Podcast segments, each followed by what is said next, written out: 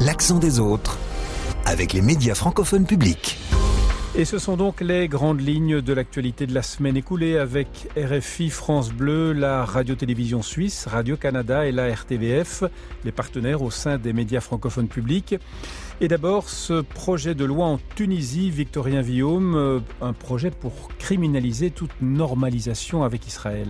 Ce projet de loi a commencé à être étudié à l'Assemblée nationale au début du mois. Le texte présenté prévoit de condamner à des peines de prison tout Tunisien qui entre en contact avec un Israélien ou une institution de l'État hébreu. Mais tout ne s'est pas passé comme prévu.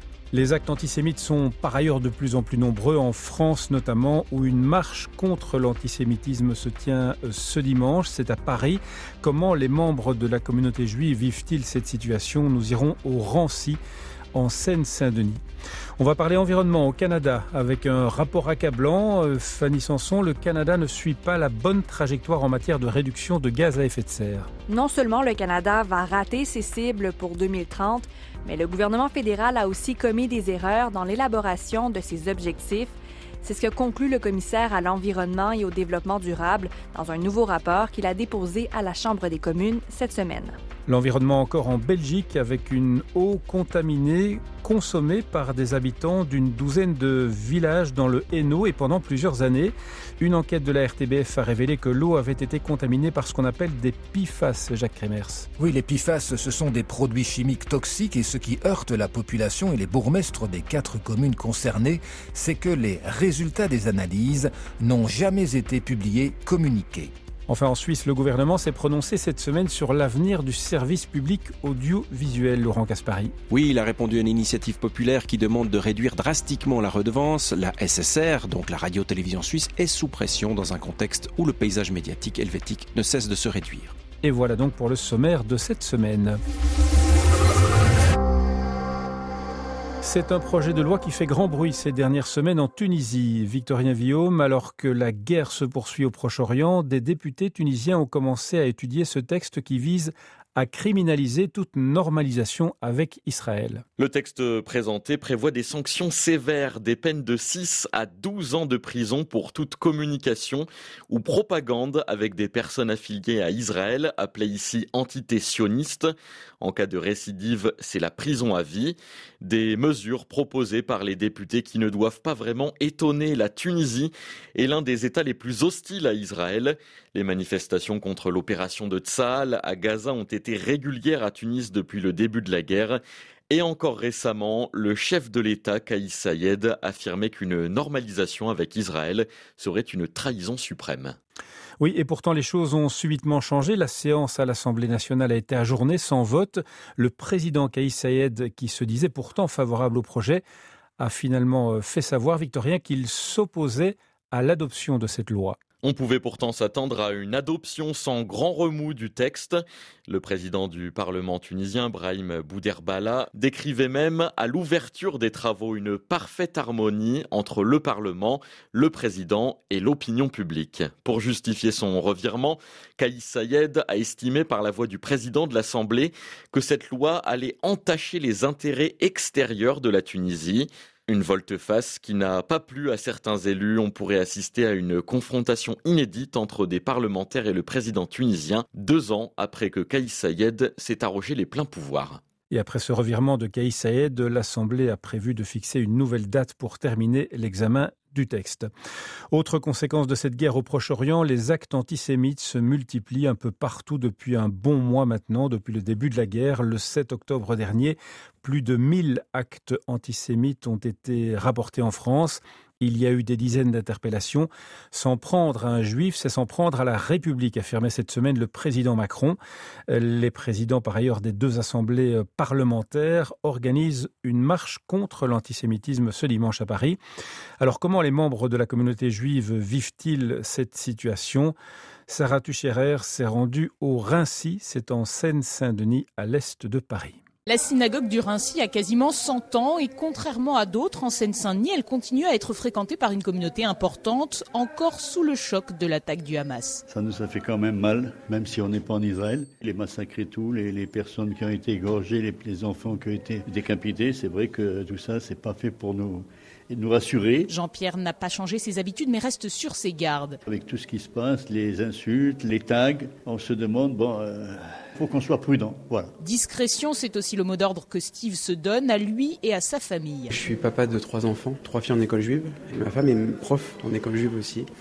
Donc euh, effectivement, on est un peu inquiet de la situation, mais je reste confiant. On n'a pas attendu d'avoir une guerre en Israël pour euh, rester prudent.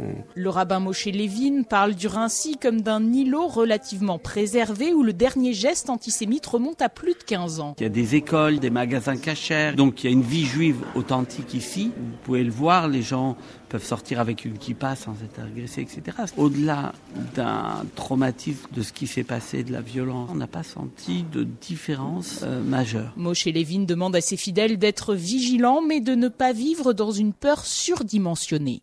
Reportage de Sarah Tucherer pour France Bleu Paris. L'accent des autres avec les médias francophones publics. Réduire ses émissions de gaz à effet de serre d'au moins 40% d'ici 2030, c'est l'objectif du Canada, mais voilà qu'un nouveau rapport du commissaire à l'environnement et au développement durable révèle que si rien n'est fait, eh bien euh, Fanny, ce ne sera pas possible. C'est un verdict sévère. Le commissaire Jerry DeMarco observe un manque d'échéanciers et aussi la multiplication des délais. Dans son rapport de 49 pages, il note que moins de la moitié des 80 mesures comportent une date limite pour leur mise en œuvre. Le plan du gouvernement fédéral lancé en 2022 ne comporte pas non plus de cible ni de réduction d'émissions dans la majorité des cas et le commissaire soulève également qu'Ottawa tarde à s'attaquer au secteur gazier et pétrolier. La directrice des politiques nationales au réseau Action Climat Canada, Alex Cole-Fergus, n'est pas surprise par ces révélations du commissaire. Le Canada n'a jamais atteint ses cibles de, réduction de gaz à effet de serre. Donc, nous, ce qu'on souhaiterait de la part du gouvernement, c'est qu'il nous démontre très clairement là où il y a des, des enjeux et là où ils vont s'adresser à ces enjeux-là dans un délai raisonnable la directrice des politiques nationales au réseau Action Climat Canada à l'instant. Euh, il faut souligner aussi, euh, Fanny, que ce rapport n'était pas attendu avant l'an prochain. Selon la loi, le commissaire à l'environnement et au développement durable devait remettre son rapport sur le plan du gouvernement Trudeau d'ici la fin de 2024. Mais devant l'absence de progrès et aussi devant l'urgence de freiner les changements climatiques, alors que le Canada est l'une des puissances pétrolières mondiales, il a décidé de se mettre au travail un an plus tôt que prévu. Alors comment se défend le gouvernement Trudeau? Le ministre de l'Environnement, Stephen Guilbeault, est d'accord avec le commissaire. Il dit qu'il y a encore beaucoup de travail à faire, qu'il faut en faire plus et plus vite, mais il demeure confiant. Il dit que dans le plan que le Canada a présenté à l'ONU à la fin de l'année, le pays est à 34% de ses objectifs pour 2030. Fanny Sanson, donc pour Radio-Canada. On va encore parler environnement en Belgique, cette fois avec une enquête réalisée par le magazine Investigation de la RTBF. Une enquête diffusée euh, cette semaine et elle révèle une contamination au PIFAS dans une douzaine de villages de la province de Hainaut en Wallonie, Jacques. Oui, ce sont des produits chimiques toxiques. Ces substances ont contaminé un puits d'eau potable qui alimente un château d'eau distribuant l'eau dans quatre communes, soit environ 12 000 consommateurs. Nos collègues de la rédaction Investigation ont révélé qu'entre octobre 2021 et mars 2023, la concentration en PFAS dans l'eau était environ trois fois au-dessus de la future norme européenne. Pour la SWDE, la société de distribution, l'eau était potable et la norme n'était pas en vigueur.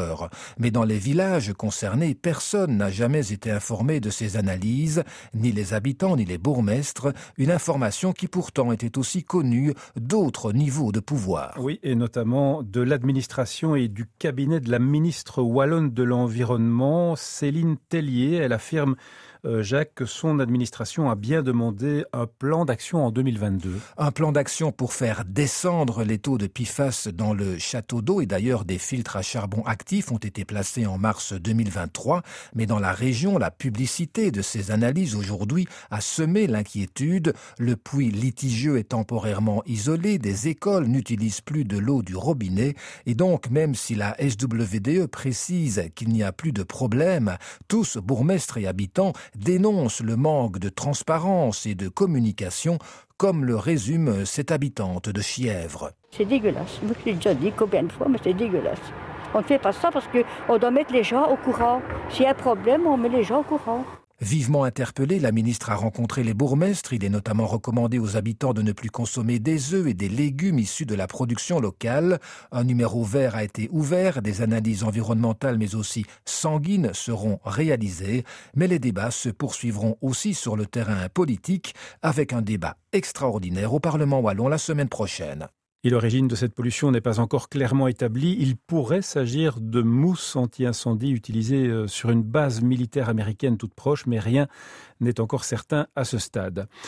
On va se quitter cette semaine en Suisse où le gouvernement a répondu à une initiative populaire, une initiative, Laurent, qui s'attaque au financement du service public audiovisuel, de votre service public. En effet, cinq ans après avoir remporté une large victoire populaire face à une initiative qui voulait supprimer totalement la redevance, la SSR, donc également la radio-télévision suisse qui vous parle actuellement, est à nouveau prise à partie via une nouvelle initiative qui demande de réduire drastiquement cette même redevance. Le texte déposé demande de passer cette redevance de 335 francs suisses annuels à 200 francs.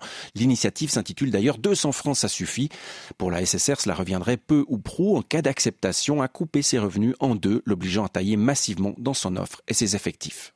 Alors quelle est la position du gouvernement suisse, Laurent? Eh bien, il la rejette, l'initiative, et c'est le nouveau ministre en charge du dossier, Albert Rösti, qui l'a dit cette semaine. Détail piquant, Albert Rösti faisait partie du comité en faveur de cette initiative 200 francs, cela suffit, avant de rejoindre le Conseil fédéral. Il propose toutefois de réduire la redevance de 35 francs pour les ménages et d'exonérer davantage les entreprises. En gros, de faire maigrir de 10% le service public audiovisuel suisse. Il faut savoir que ce débat s'inscrit dans une période très compliquée pour la presse en Suisse. Les annonces de suppression d'emplois se sont succédées cet automne dans la plupart des grands groupes de presse et la Suisse romande est particulièrement touchée par le phénomène, un contexte qui n'a pas échappé à Gilles Marchand, le directeur de la SSR. Annoncer ça au moment même où tous les médias suisses, la presse écrite en particulier, traversent une difficulté absolument considérable, c'est vraiment difficile. Je trouve qu'on est en train d'affaiblir de manière générale l'offre médiatique en Suisse et c'est dangereux pour, pour l'ensemble des acteurs concernés. On l'entend, à ce stade, la direction de la SSR va se battre pour qu'on ne touche pas à ses revenus. Le débat entre donc dans le vif du sujet. On devrait savoir d'ici à l'été prochain si le service public devra encore économiser. Quant à l'initiative 200 francs, cela suffit. Elle devrait passer devant le peuple en 2026. Laurent Caspari qui va donc refermer l'accent des autres cette semaine avec la radio-télévision suisse. L'accent des autres revient bien sûr dans huit jours à la même heure. Les médias francophones publics vous souhaitent une excellente fin de semaine.